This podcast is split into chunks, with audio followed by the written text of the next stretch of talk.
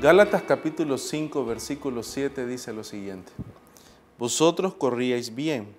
¿Quién os estorbó para no obedecer la verdad? Esta persuasión no procede de aquel que os llama. Un poco de levadura leuda toda la masa. Yo confío respecto de vosotros en el Señor, que no pensaréis de otro modo, mas el que os perturba llevará la sentencia, quien quiera que sea. Es extraordinario poder ver cómo el apóstol Pablo hace referencia a nuestra vida como quien corre una carrera.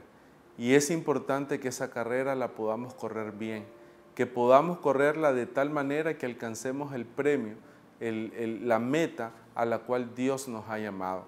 Pero cuando leemos estos versículos, me gusta resaltar la pregunta que hace Pablo a la iglesia de Galacia cuando dice, ¿quién os estorbó?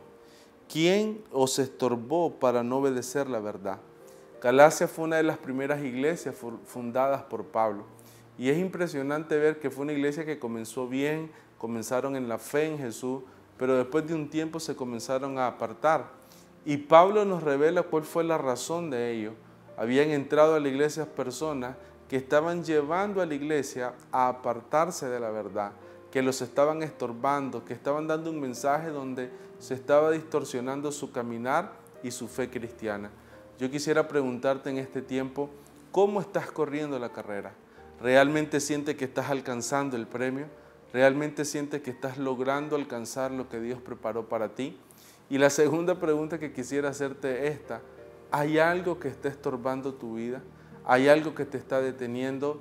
Tal vez alguna relación personal, tal vez algo que trae distracción, algunos pensamientos, algunas interrogantes del futuro. La pregunta es esta.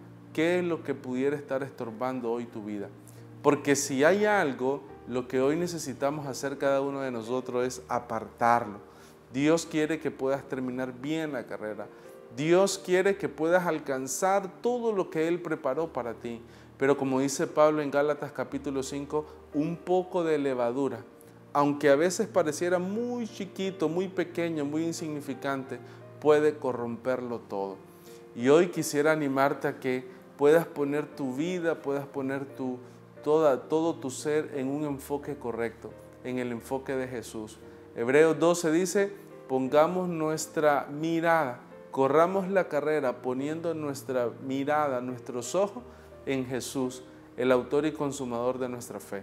Si hay algo que debe guiar tu vida, si hay algo que debe guiar cada decisión, cada mañana, cada día, debe ser poner los ojos en Jesús, en lo que dice su palabra, en el mensaje que Él nos regaló.